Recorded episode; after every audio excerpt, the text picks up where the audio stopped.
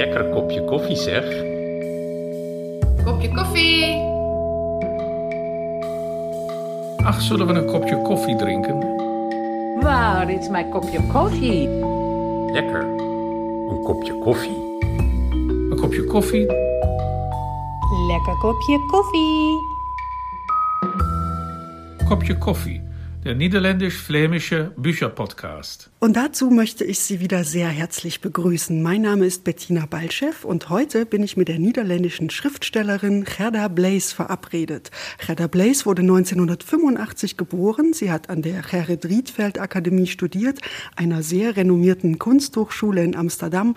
Später hat sie Kurzgeschichten und Gedichte veröffentlicht. Doch wir möchten nun über ihr Romandebüt sprechen. Wir sind das Licht.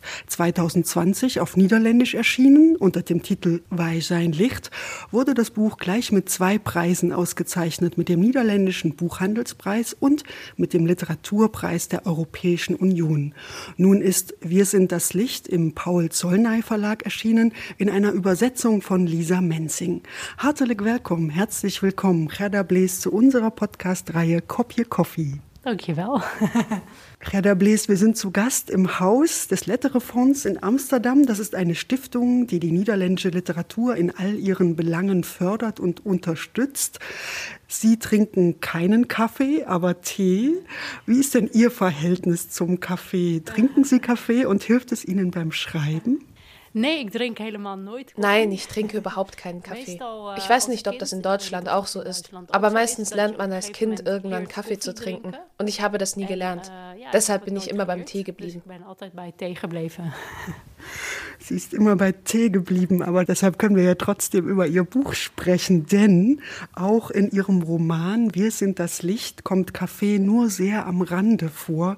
Ein Polizist bietet einmal einer Polizistin einen Kaffee an und einmal wird eine junge Frau im Gefängnis gefragt, ob sie lieber Tee oder Kaffee trinken möchte.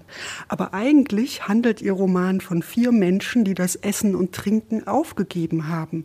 Wollen Sie uns ganz kurz zusammenfassen, wovon der Roman handelt? Ja, het gaat dus over een uh, woongemeenschap van vier mensen.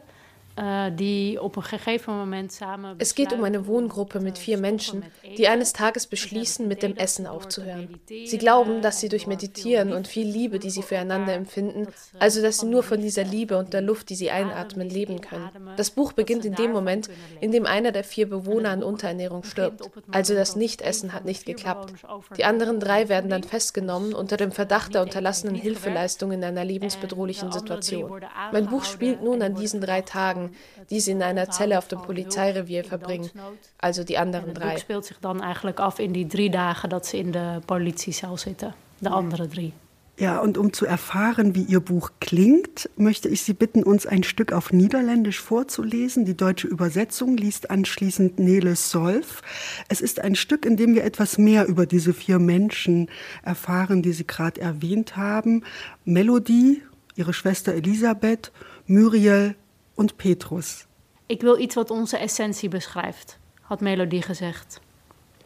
Samen met haar nieuwe huisgenoten zat ze op de grond in de woonkamer. Iets wat voor ons allemaal belangrijk is, waar we ons allemaal door kunnen laten inspireren. Ik dacht zelf aan liefde, want daar gaat het uiteindelijk toch allemaal om bij ons. Denken jullie ook niet? Liefde voor onszelf, voor elkaar en voor de wereld. En ook om steeds meer te gaan ervaren dat die drie dingen op een dieper niveau hetzelfde zijn. Ze keek naar haar huisgenoten. Wat denken jullie? Muriel knikte. Moja. Woongroep liefde. Of de liefde. Of woongroep van de liefde. Of huis. Huis van de liefde. Ze zocht de blikken van de andere twee. Het gezicht van Petrus was niet te lezen. Elisabeth zat fronsend naar haar handen te kijken. Goed zo, zei Melodie. Heel goed dat je zo meedenkt, Muriel. Fijn dat je jezelf inbrengt. In deze groep hebben wij allemaal een stem en we mogen allemaal gehoord worden. Dus goed dat jij die ruimte ook voelt en neemt. Ze sloot haar ogen, ademde langzaam en duidelijk hoorbaar in en uit en keek opnieuw de kring rond. Ja, dus liefde, daar zijn we het over eens. En wat ook een belangrijk iets is voor mij, voor ons, is muziek. Afstemming. Klank. Klank is zo'n krachtig middel om contact met elkaar te maken. Om de liefdesenergie echt te gaan voelen. Dat hebben jullie zelf ook wel ervaren. Dat is ook mooi, ja, zei Muriel. Woongroep Liefde en Klank.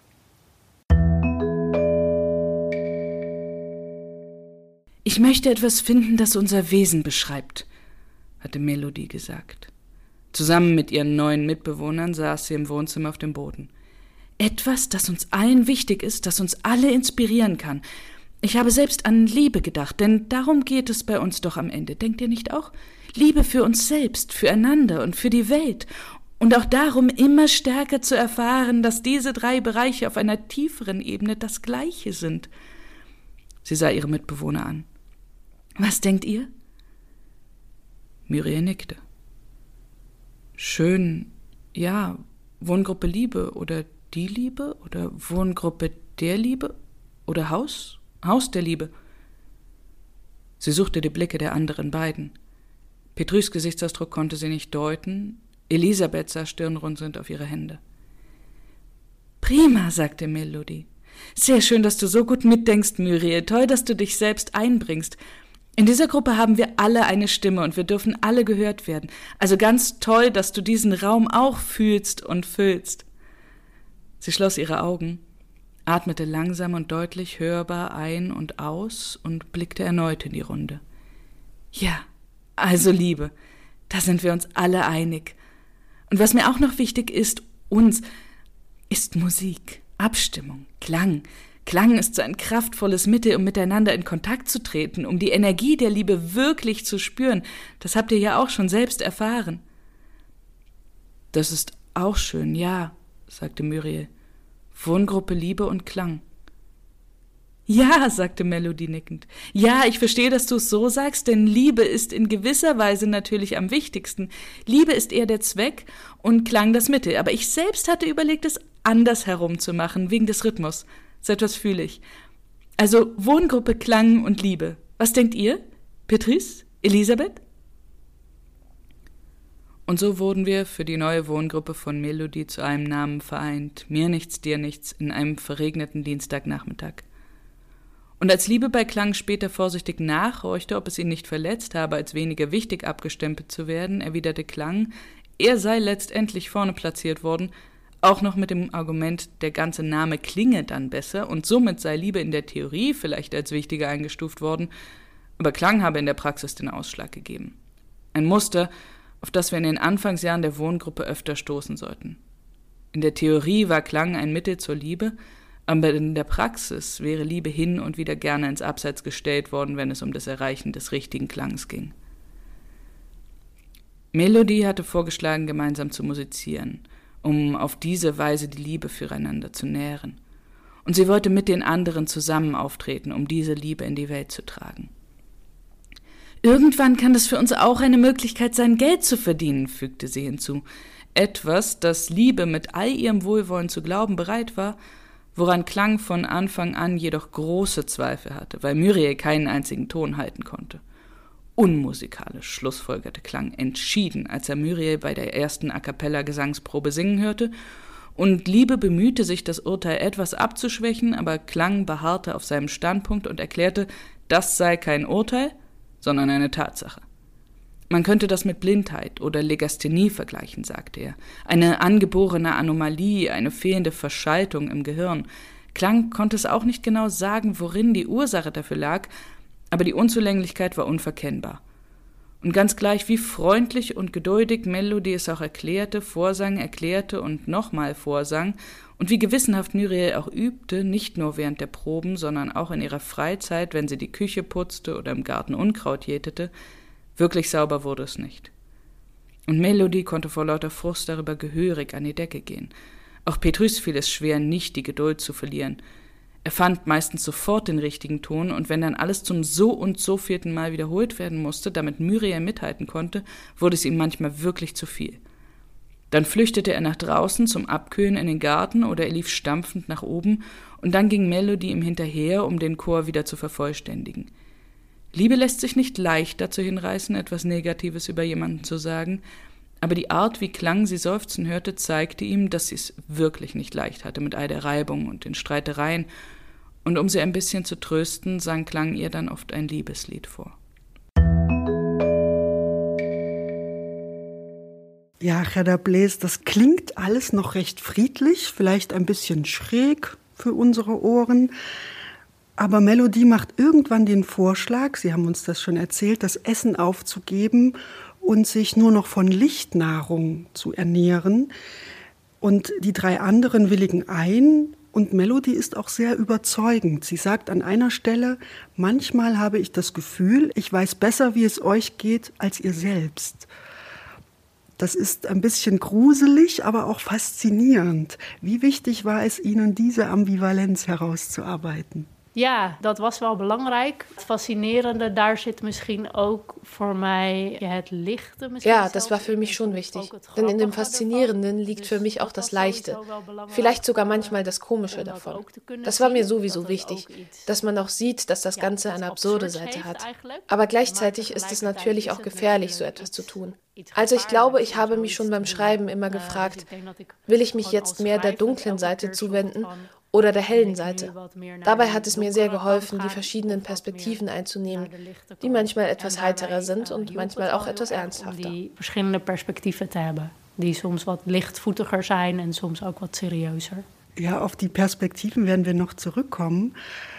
Lassen Sie uns kurz noch über die Herkunft der Familie von Melody und Elisabeth sprechen. Die beiden sind ja Geschwister.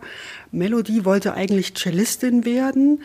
Und es gibt auch noch andere Geschwister in der Familie. Die Mutter dagegen ist dement mittlerweile und lebt im Heim.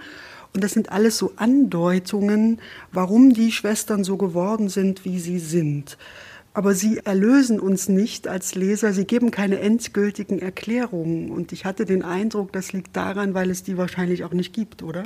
Ja, das was uh, wel mijn eigen conclusie. Ja, dat, ja, das war in der Tat auch meine eigene Schlussfolgerung, dass ich diese Erklärung zwar gesucht, aber nicht abschließend gefunden habe. Und ich denke, das passt auch dazu, wie wir Menschen sind, dass man manche Dinge erklären kann und andere nicht. Das ist ja zum Beispiel in diesem Fall so. Warum sind zwei Schwestern aus der Familie so vom Rest weggedriftet und die anderen nicht? Ja, das kann man eben nicht vollständig herausfinden. andere nicht. Ja, da kun je dan niet helemaal achterkomen.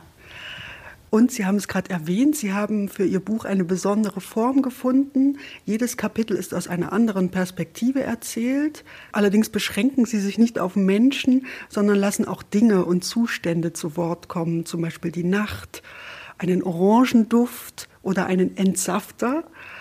Wie lebt man sich denn in solche Dinge ein? Wie findet man eine Stimme für solche Dinge? Ja, dat was soms heel makkelijk. Je kunt naar verschillende dimensies kijken als je erover nadenkt. Das war manchmal ganz einfach. Man kann da nach den verschiedenen Dimensionen schauen, wenn man darüber nachdenkt. Ich glaube, ich habe oft damit angefangen, dass mir zwei Dinge wichtig waren. Was kann das Objekt wissen, also mehr die kognitive Seite. Zum Beispiel im Fall des Entsafters. Wir nennen den im Holländischen übrigens Slow Juicer. Also was kann der wissen und was kann der wahrnehmen? Nun, der Entsafter steht an einem ganz bestimmten Ort. Deshalb kann der die Person Personen zwar nicht sehen, aber wohl hören. Also ist das in der Szene, in der ich das beschreibe, die eine Seite. Und die andere ist, dass ich auch versucht habe, mir jeweils einen Charakter vorzustellen. Das habe ich teilweise gemacht, indem ich mich gefragt habe, wie verhält sich das Objekt zu den Personen. Nehmen wir zum Beispiel die Socken aus Ziegenwolle. Das ist auch eine der Perspektiven. Das sind Wollsocken, die Melody schon sehr lange hat und die sie deshalb sehr lieb haben. Und ich weiß nicht, ob das in Deutschland auch so ist, aber in den Niederlanden sind Ziegenwollsocken so eine Bezeichnung für so leicht schwebende Menschen. Deshalb ist es auch so eine etwas salbungsvolle Stimme geworden. Und ja, manchmal habe ich es mir auch einfach ausgedacht. Zum Beispiel bei dem Stift. Das fand ich erst ein bisschen schwierig, dem einen Charakter zu verpassen. Dadurch klang das Kapitel am Anfang auch etwas gekünstelt. Bis ich mich fragte, was ist das eigentlich für ein Stift? Und dann dachte ich, ah, das ist ein Stift, der noch nie geschrieben hat. Und dadurch wurde es ein Charakter, der sich ein bisschen naiv und ein bisschen neu und befremdet nach allem umschaut. Uh, een beetje naïef en een beetje nieuw, nieuw en een beetje naar alles kijkend. Ja. Ja, und einmal beginnt eines dieser Kapitel auch mit den Worten, wir sind die Erzählung. Da heißt es dann, wenn die Autorin so weitermacht, wird es wohl ein Antiklimax. Und auch wenn sie tatsächlich ein sehr ja, schweres Thema besprechen, eine Person stirbt und drei Menschen sind im Verdacht, daran schuld zu sein, hatte ich immer auch das Gefühl, Sie haben es schon angedeutet, dass es auch ein Spiel ist. Ein Spiel, das Sie auch mit dem Leser spielen, weil Sie immer wieder die Erwartungen brechen. Stimmt das? Ja, in jedem Fall. Ja, auf jeden Fall damit, dass es auch eine Geschichte ist. Das war mir sehr wichtig, zu zeigen, dass es wirklich eine Geschichte ist. Und gleichzeitig wollte ich mich an dieser Stelle selber zeigen. Denn ursprünglich wollte ich es aus meiner eigenen Perspektive schreiben, die der Schriftstellerin. Und ich weiß nicht mehr genau, wie es kam, aber dann wurde es also die Erzählung. Und dass die zu Wort kommt, soll zeigen, es ist eben tatsächlich eine Geschichte, die hier erzählt wird. Und es ist nicht die Wirklichkeit oder sowas, ja. Ja. Ja, und dann gibt es noch ein Kapitel, das fand ich auch sehr spannend, das mit dem Satz beginnt, wir sind kognitive Dissonanz. Und hier scheint mir auch der Schlüssel zu liegen, warum die Menschen so handeln, wie sie handeln. Und Neles Solf liest uns noch ein Stück aus diesem Kapitel vor. Es handelt jetzt von der Heimkehr der drei Überlebenden nach ihrer Untersuchungshaft. Wir sind kognitive Dissonanz. Wir sind die unangenehme Empfindung, die sie haben, wenn sich herausstellt, dass die Wirklichkeit nicht mit ihren Überzeugungen übereinstimmt, wenn sie sich aufgrund ihres eigenen Verhaltens eingestehen müssen, dass sie doch kleingeistiger, kleinlicher und konservativer sind, als sie dachten. Wir sind die Grimasse, die dann kurz über ihr Gesicht huscht, nur ein paar Sekunden, bis sie es geschafft haben, sich eine Geschichte auszudenken, in der sie die Fakten oder ihr eigenes Verhältnis dazu so verdrehen, bis es den Anschein hat, als würde alles wieder stimmen. Wir sind der Vater und die Mutter ihres Selbstbetrugs. Dafür müssen Sie sich nicht schämen. Sie sind nicht der Einzige. Schauen Sie sich nur Melody an. In den vergangenen Tagen und Nächten musste ihr Gehirn Überstunden schieben, um alle Fakten und Fragen zu ihrem Handeln beim Sterbeprozess ihrer Schwester mit ihrem Selbstbild in Einklang zu bringen.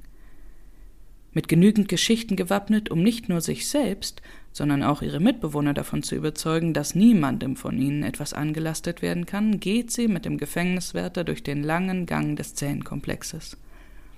Am Empfang bekommt sie die Sachen zurück, die sie bei ihrer Ankunft abgeben musste. Personalausweis, Portemonnaie, Handy, ihre Haustürschlüssel. Unsere Haustürschlüssel, korrigiert sie sich selbst. Es ist unser Haus. Und sie folgt dem Wärter durch weitere Gänge und über weitere Treppen zum Warteraum im Erdgeschoss, wo Muriel und Petrus schon auf sie warten. Endlich, sagt sie. Sie geht zu Muriel, schlingt ihre Arme um sie und drückt sie fest an sich. Was für ein Albtraum! Sie merkt, wie Muriel sich in ihrer Umarmung versteift. Die hat wohl den Kontakt verloren, denkt sie und lässt Muriel los, um Petrus zu umarmen, bei dem sie die gleiche Reaktion wahrnimmt und den Geruch von Zigarettenrauch. Endlich! Gott sei Dank, was für ein Höllentrip, was für ein grässlicher Höllentrip. Was ist mit deiner Hand passiert? Nichts, sagt Petrus. Er betrachtet seine Hand. Gestoßen. Ein Glück. Ich hatte schon Angst, dass dir das ohne uns alles zu viel geworden ist. Melody fixiert den Gefängniswärter. Dürfen wir jetzt gehen? fragt sie. Ja, Sie können gehen. Einen schönen Tag noch. Der Mann dreht sich um und geht. Einfach unglaublich, wie man hier behandelt wird, als wären wir Kriminelle. Kommt ihr? Muriel und Petrus stehen auf. Sie gehen hintereinander durch die Drehtür und bleiben draußen vom grellen Sonnenlicht geblendet kurz stehen. Ach, Licht, endlich! Das ist nach Hause kommen. Das allein ist einfach schon nach Hause kommen, findet ihr nicht auch? Die Luft, das Licht, ihr, wir. Wie wunderbar, findet ihr nicht auch?